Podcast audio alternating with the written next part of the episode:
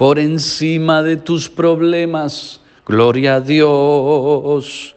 Aunque tu mundo esté al revés, gloria a Dios. Dios les bendiga. Eso es carácter.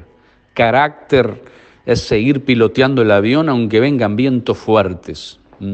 Aunque algo pase en tu casa, en tu economía, en tu salud, en tu corazón, gloria a Dios. Yo sé quién es mi Dios y que Él vive, mi redentor vive. Y acá estoy hoy parado frente a la batalla en el nombre de Jesús. Carácter, desarrolla carácter, soldado. Aunque estés lastimado, aunque estés sin fuerza, aunque te estés arrastrando en la trinchera, aunque digas ya no puedo más, ya no sé qué hacer, por dónde voy a seguir, esta situación me ha dolido y me puede bastante, gloria a Dios, debe decir tu corazón para el Señor. Un abrazo grande a todos.